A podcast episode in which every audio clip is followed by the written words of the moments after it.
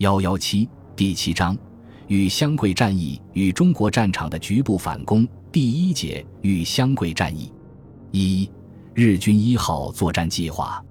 一九四三年是第二次世界大战进程中转折性的重要年头。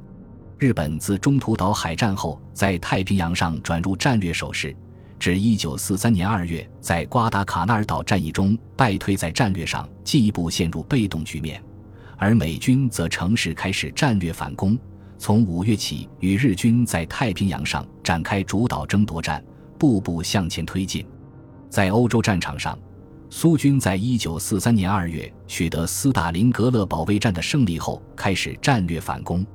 七月，英美军队对意大利本土发起进攻。九月，意大利宣布投降，日德意轴心开始崩溃。面对美军强大的反攻和每况愈下的战局，日本统帅部不得不考虑收缩战线，并着手调整战略。日军参谋本部七月初的一份文件痛苦地承认日本与对手间的实力差距，而且随着战争的进展，我国国力将下降。战力对比恐将更加悬殊，因此今后数年之国力只能维持现在的态势，勉强实行攻势防御作战，以图摧毁敌反攻，是将破坏国力基础，难以承担战争的消耗。九月初，大本营判断战局将朝更不利于日本的方向发展，盟军反攻而后将更加激烈，世界战争将以盟军对轴心军之继续攻势为推移。自本年下半期以至明年春夏之交将达其高潮。在东亚方面，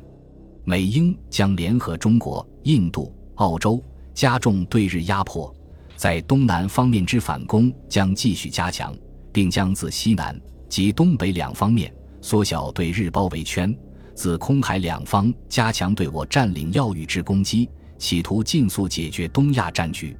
基于这一判断。大本营政府联络会议于九月二十五日制定，今后应采取的战争指导大纲。该大纲确定的基本方针第一条虽强调帝国于今明年内以决定战局大势为目标，摧毁美英之攻势，并迅速确立必胜的战略态势，同时急速加强决战力量，特别是航空战力，主动地进行对美英战争。但其第三条指出，要迅速确立国内决战态势，加强大东亚团结，实际上已将日军防御的战略重点大大后撤。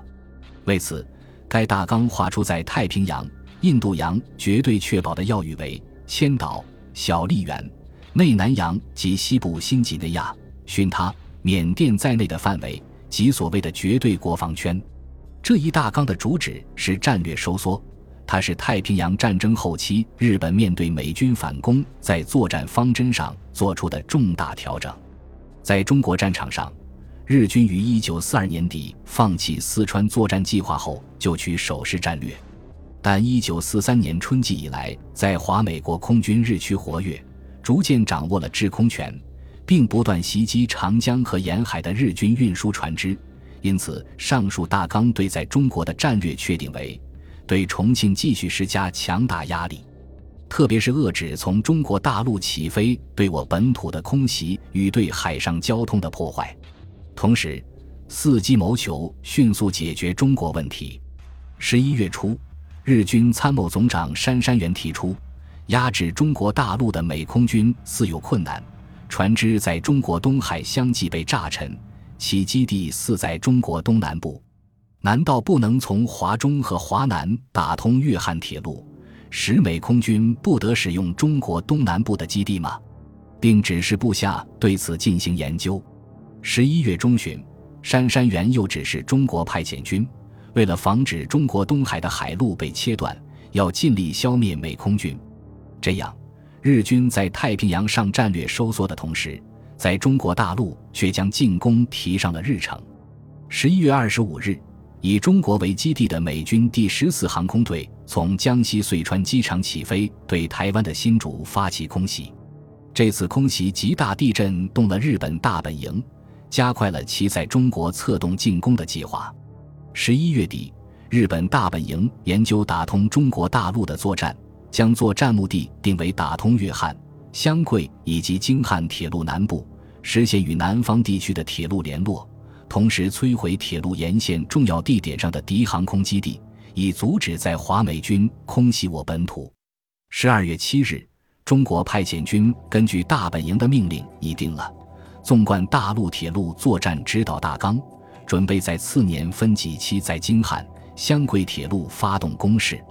随后，大本营在与中国派遣军的讨论中，将这次攻势作战称为“一号作战”。十二月底，大本营陆军部以作战科长服部卓四郎为主，进行了虎号兵器演习，将一号作战的目的列为一。而后美击 B 二十九为空袭日本国内旗舰，将利用桂林柳州基地，我需予以攻略，以完成本国防卫。二，将来敌可能自印度。缅甸及云南向华南方面采取攻势，我必须确保桂林、柳州附近以应付之。三，鉴于海上交通逐渐不安之情况，可修补纵贯南北之此等铁路，经由法属越南，确立与南方军之陆上交通。四，即中国军基本武力之摧毁及综合战果，以测中国政府之丧亡。进入一九四四年后，美空军的攻击更为加强。一月上旬，对长江和东海航运的空袭就达到十二次。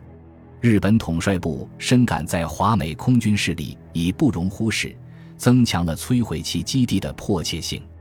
一月上旬，服部就一号作战向陆军大臣东条英机报告，根据虎号兵器演习，列举了摧毁航空基地、打通大陆。击溃中国军队等项作战目的，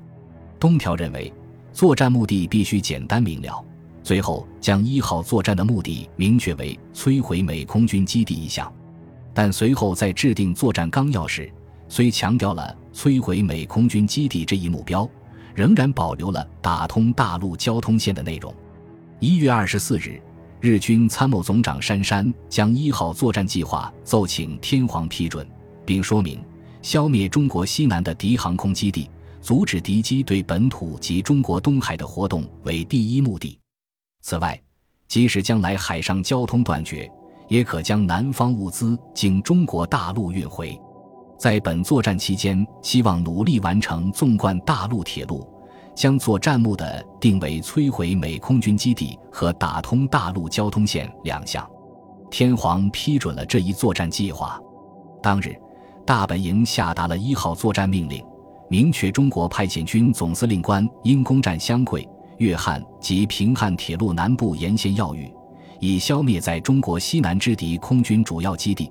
并指令先于四月前后在京汉铁路开始作战，六月间开始在湘桂方面作战。日本驻中国派遣军接大本营令后，着手拟定作战计划，在研判中国战场局势时。中国派遣军认为，国民政府目前最关心的是重新打通滇缅公路，其反攻首先是为了实现这一目的。因此，一号作战目的虽在于摧毁美空军基地，但对于消灭重庆军队，尤其是其核心中央军，应予以极大关注。三月十日，中国派遣军制定一号作战计划，该计划确定一号作战的目的是击败敌军。占领并确保湘桂、粤汉及京汉铁路南部沿线的要冲，以摧毁敌空军之主要基地，制止敌军空袭帝国本土以及破坏海上交通等企图，同时摧毁重庆政权继续抗战的意图。作战方针是：派遣军于一九四四年春夏季节，先由华北，即由武汉地区及华南地区分别发动进攻，击溃敌军，尤其是中央军。并先后将黄河以南京汉铁路南部及湘桂、粤汉铁路沿线之要地分别予以占领并确保之。其次，只要情况许可，于一九四五年一二月份攻占南宁附近，将桂林至亮山通道打通并确保之。在进行作战时，应努力将京汉南部及粤汉两条铁路修复，如情况允许，将湘桂铁路一并予以修复。该计划还分别拟定了京汉和湘桂方面作战的具体方案，前者以华北方面军发起攻势，作战期定为一个半月；后者以第十一军、第二十三军发起攻势，第十三军策应，作战期定为五个月。中国派遣军制定的这一计划，将一号作战的目的最终确定为摧毁美空军基地、打通大陆交通线，以及通过打击中国军队摧毁国民政府继续抗战的意志。在决定进行一号作战前，中国派遣军遵大本营令，已在从中国战场抽调部分兵力用于太平洋战场。一号作战确定后，为确保足够兵力实施作战。日军停止原调第三、第十三师团的计划，将此两师团继续使用于中国战场，并从关东军调入第二十七师团，先后新编十四个独立步兵旅团和八个野战补充队及军直属部队。派遣军所属空军第三飞行师团也升编为第五航空军。为发动一号作战，日军共调集五十万军队、十万匹马、一万五千辆汽车。一千五百门火炮和约二百五十架飞机，战线跨南北两千公里，这是日军发动侵华战争以来规模最大的一次作战。本集播放完毕，感谢您的收听，喜欢请订阅加关注，主页有更多精彩内容。